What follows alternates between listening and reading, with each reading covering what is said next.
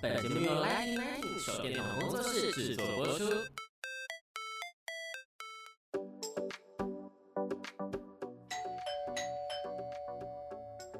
Hello，老师，准备好了吗？那就赶快来跟我们分享你想说的事吧。老师大声公。大家好，又到了 Lighting Nineteen 的时间，我是奶迪。我们今天邀请了一位很有爱心的妈妈，那当然我也是很有爱心的妈妈，但是她也是更大爱的妈妈，因为她是猫咪的妈妈，她是我们的流浪猫咪的呃救援者。那我们来欢迎一下玉佳，玉佳你好，你好，大家好，我是玉佳。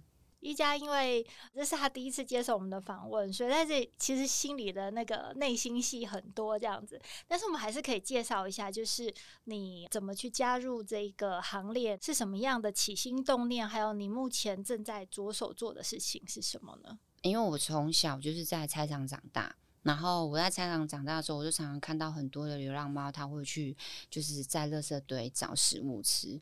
那其实觉得这样的一个情境，在当下处境看起来，其实觉得蛮不舍的，因为那些垃圾里面都是一些腐臭腐烂的肉类。后来我开始家里有猫的时候，是我在楼下的便利商店的一个纸箱里面看到一只没有开眼的小猫，它整个状况非常的糟，它整个眼睛跟鼻子都布满了结痂的分泌物，然后我就带它去动物医院做治疗。那也就是从因为带它去做治疗以后，然后把它带回家里照顾后，就开启了我这后面二十几年来救援流浪猫的一个。中途之家的人生，我觉得人间处处有爱哦。很无助的猫咪，其实它们有你的一个帮助，它可能就活下来了，也可能就有一个新的人生。因为在你刚刚讲的这整个画面，其实我也有看过一只这样子的猫咪，那是我先生把它捡回来的哦。然后它叫做鼻涕，因为它它就像你讲的这样，就是非常状况非常差，但是它什么都治好了。那它最后是一只很长寿的猫，活了十几岁，但它就。是因为那个时候，就是不断的被两栋大楼中间的水冲刷，所以他有一个呼吸系统就是已经治不好，所以他就会不断一直流鼻涕，所以他就叫鼻涕。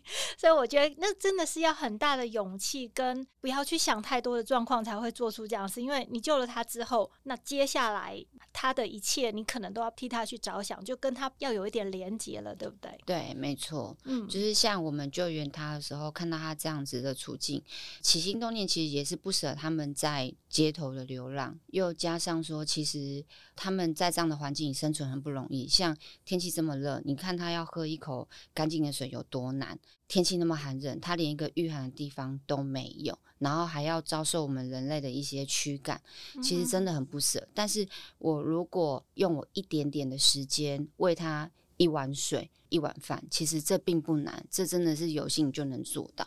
那很有可能就是他那一天唯一的一餐。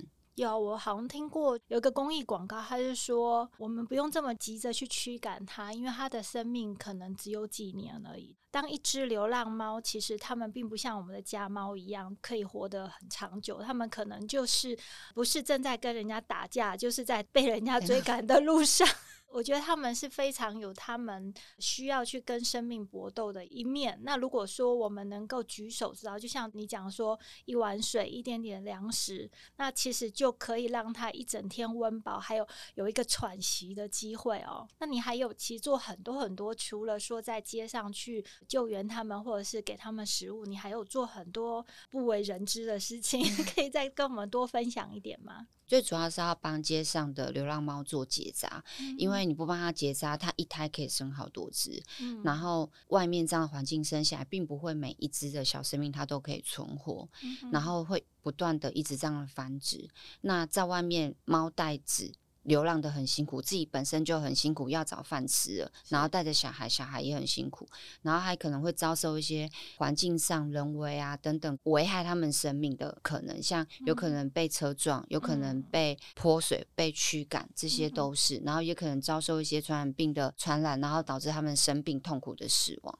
就是不舍看到这样。那其实我除了做街上的流浪猫结扎之外，我如果看到街上有孕猫，就是怀孕的母猫，我也会对猫妈妈，我也会把它带回去，然后帮它做待产，帮它接生，然后再帮他们做送养。还有一些像路上的鹿岛猫，所以鹿岛猫，就它可能本身已经罹患了疾病。嗯、像有过一次，就是经过公园，那你走过去的时候，就是一股很重的腐臭味，一只猫已经趴在那里，嗯、然后你可以隐隐约约看到它旁边有一块，好像不知道是什么，因为它已经。呃，很虚弱了。对，然后它就趴在那边，你看到发现它是一块肿瘤，哦、然后旁边也长满了很多的虫，嗯、然后所以那时候就觉得实在是可能你不救它，它可能就是死在街头上了。嗯、死在街头上更惨的是还有可能被人家当垃圾倒进垃圾车，嗯、所以那时候就徒手把它抱起来，然后带它去动物医院做治疗，嗯、然后也有会去进去收容所救援里面，就是可能即将要被安乐死的猫。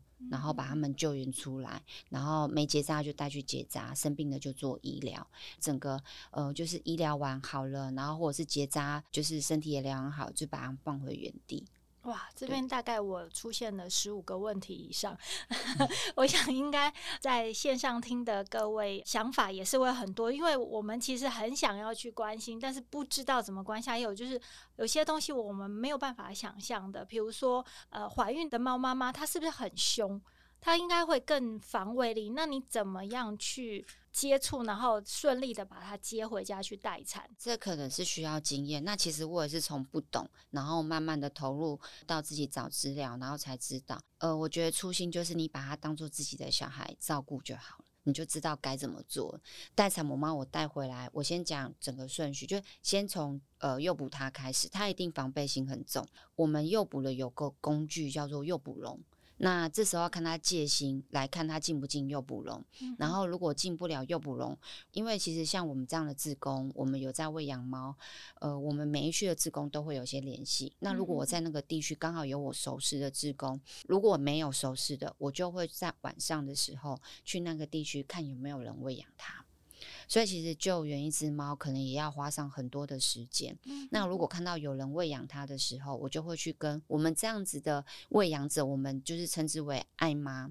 或者是男性的，我们称为爱爸。嗯、那我就会跟他聊，就先问他一下这个猫咪的状况。那告知他说，就是我会帮他做待产，然后请他跟我做配合。嗯、所以其实爱妈他们就是在喂流浪猫，流浪猫对他们就没有防备心。有，我有看过我们有街头的那个猫妈，它根本就踩在街头哦，街尾的猫都来了。对，它一去，然后或者是猫很厉害，它会听钥匙的声音。嗯、每一个人都会穿钥匙，可那个声音对他们来说是不一样。所以爱妈喂他们吃饭时间。到了，然后喂他们吃饭，他们听到声音就会全部跑出来。那我就是试图跟艾妈联络，绝大多数的艾妈，他们就是可以做到喂养，但是他可能没有办法做到后续安置或送养。那所以由我们这样的职工去跟他做配合，然后我就会联络他，他就帮我把猫诱捕出来。然后就是用诱捕笼让它进笼，进笼以后，当然猫会害怕，会挣扎，就是没办法，这是必经的过程。然后我就带它回家。我们一开始都会准备笼子，然后在笼子的四周就是都要布置好，因为其实这也是需要一点经济上的一个费用的支出，所以我都是用纸箱，然后把笼子里面全部都隔离好。然后就放了一个猫砂盆，然后布啊，它的生活必须嘛，饭啊水，然后就让它在笼子里帮它待产。那通常有的会直接带去动物医院。让医生帮他做接生，那这时候付出的就是医疗的费用，就是住院的费用。嗯、我的部分的话，因为其实我就是自己一个人做，那我家里很多只，所以我没有办法再去负担这样费用，我就带回家自己顾。用经验判断，它大概多久还要生？因为一只猫它从怀孕到生产六十三天，嗯、然后我可以经验判断出来，从它的乳房看得出来，它大概什么时候要生的，肚子多大，然后几只，就每天就是一直去看它生了没。要不要生？然后还有他们要生的时候会有一些动作，例如在生的前三天，嗯、他们会不吃不喝，看起来会特别疲累。每一只猫状况会不一样，警戒心更高，它就不会露出这样的一个状态。可是不吃不喝是绝大多数猫都这样。嗯、然后就在家里就帮它待产。有的猫会很凶，所以就必须要戴手套。那如果是自己在喂养的猫，是没有做到结扎的，它对你也会更放心。嗯，对。但多部分这种就接回来的猫，它们的戒心哦，其实是还很大，这也是自然嘛，因为它要保护它自己。对。那如果说它的小猫出生之后啊，那它是愿意让你去碰它吗？就是其实把猫带回来，就是照顾它到它生，其实中间就是看还有多少的时间，就是每一天我们有一个照顾者专业的说法，就是青训，你就用。其他的方式，然后例如说，常常跟它说说话，摸摸它，嗯、对它施出善意。有些猫都会知道你其实就是在照顾它，所以它的戒心会慢慢放下。嗯、那小猫出生的时候，其实当下整个在生产的过程当中，其实它已经很疲惫了，很虚弱，它、嗯、比较不会在这时候攻击你。所以通常就是处理的过程嘛，胎盘啊、脐带帮它弄好，嗯、然后帮它擦干净之后，尽量都戴手套，不用徒手去摸到。嗯，还是有细菌。味道哦，味道对味道，他、哦、会觉得小猫的身上有你的味道，对对对，所以我们就都尽量戴手套，然后把小猫都弄干净之后，再送回他的身边，然后让他喂奶，就经由每一天的跟他相处，跟他说话，就是这是一个经验，然后他就会慢慢放下他的戒心，嗯，然后就那你有没有小小计算，你大概这样接生了几胎？哇，我没有算过哎，可是这样子二十多年来，我我倒是比较会想要分享的是我在自己。大肚子的时候，是就是自己也要生产的时候，嗯、然后在我的床上帮一只松鼠带出来，然后是繁殖场丢出来怀孕的品种狗接生。哦，狗狗，对，嗯、狗狗，嗯、然后就在自己的床上，我自己的大肚子，然后就帮他剪他的脐带，帮他接生他的五只小孩。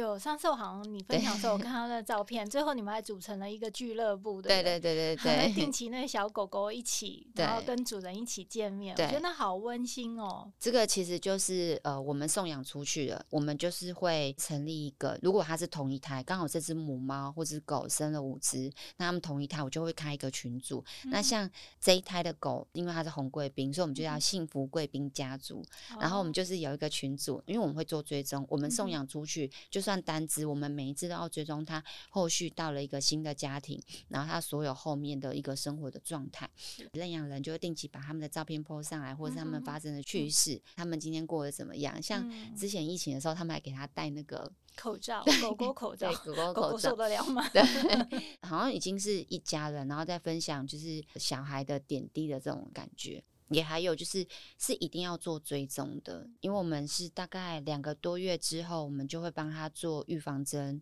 就是我们认养有一个程序，可是预防针第一季跟第二季隔一个月，第一季预防针打我们才会送养出去。嗯，那送养出去之后，第二季要由他的新的爸妈打，所以我们还是会一定要追踪他有没有打这个预防针，然后要把手册传上来给我们。在这边，我有听到，就是说整个认养的程序。我之前也想要认养猫的时候，我有去看，其实有这样的社团，然后我会觉得。我好严格，坦白说，我的内心我说我会不会做得到？那其实现在我这样听起来，还有这样你们一路走过来，我会觉得说是需要的，因为毕竟你们前半段已经把他好好的给留下来，嗯、那希望也好好的让他找到一个好人家，的确也是必须要帮他们去算是寻找的，不然的话他们。